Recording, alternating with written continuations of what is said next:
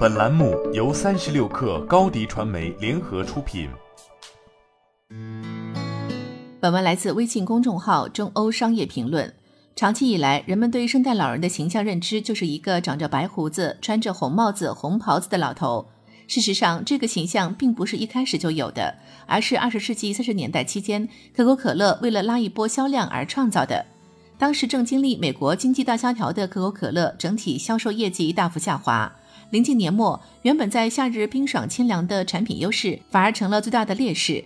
可口可乐的高层们逐渐意识到，品牌急需一个能够充分展现圣诞属性，令消费者联想到品牌内核，并接受产品特性的抓手。可口可乐前全球创意总监达里尔·韦伯曾在他的著作《勾引》中提出。消费者对品牌的无意识联想是塑造强大品牌的重要因素，简称品牌幻想。达里尔·韦伯认为，品牌就像个空桶，等着填装联想。每次消费者跟你的产品和服务产生互动时，就会扔一点联想到桶里。消费者一直随身携带这个桶，只是他们没有意识到而已。品牌所有者的职责就是要确保桶里装了合适的内容。而这些内容是消费者认知品牌的端口，应传递出正确的品牌内涵。这样的端口不好找。圣诞树、圣诞大餐、姜饼和圣诞白叟是二十世纪三十年代圣诞节的标志性元素。圣诞树最早出现于古罗马农神节，其本身浓厚的宗教属性与可口可乐想在圣诞节传达的温馨祝福与快乐的理念有所冲突。圣诞大餐又缺乏针对性，并不合适成为品牌在圣诞的代言人。那圣诞白叟又是什么呢？圣诞白叟的传说源于公元三世纪的土耳其主教圣尼古拉斯。尼古拉斯出生富裕家庭，并将财产全部用于帮助患病的和急需帮助的穷人。传说中，他被描写为一名白叟。教会将每年十二月六号定为圣尼古拉斯节。此后，为了增添圣诞的气氛，又将圣尼古拉斯节与圣诞节合并，因此圣诞白叟成为圣诞节的重要标志。十七世纪早期，为了庆祝瑞雪降临的冬至，人们也会以常绿植物装饰自己的家。圣诞树的兴起，使绿色与白色逐渐成为圣诞的标志色。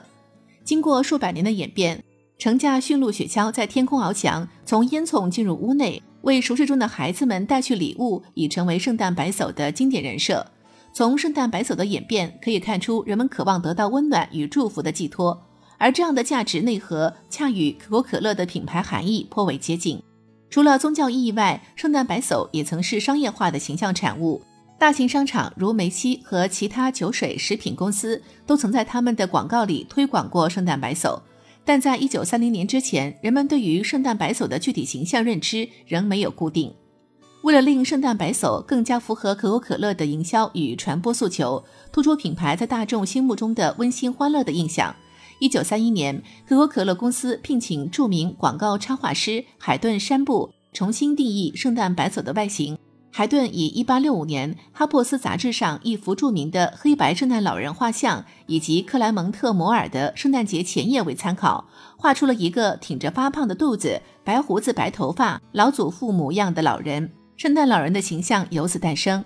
在可口可乐的强烈要求下，海顿一改圣诞白叟绿衣长袍的模样。首次为圣诞老人设计了红色的外衣造型，这与可口可乐红白相间的品牌形象一脉相承，进而让圣诞老人成为可口可乐永不过时、永远充满欢乐的品牌代言人。但可口可乐意识到，如果仅仅将圣诞老人的形象拘泥于产品本身是有局限的，如果能将其打造成为大众心目中的圣诞象征，圣诞老人将更具影响力。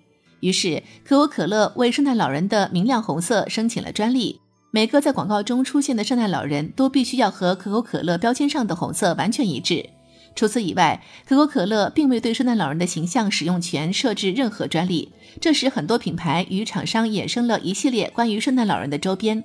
到了上世纪五十年代以后，所有商家以及媒体都开始采用穿着红白相间的圣诞老人形象，这个形象也开始在不知不觉中占领了消费者的思想和情感。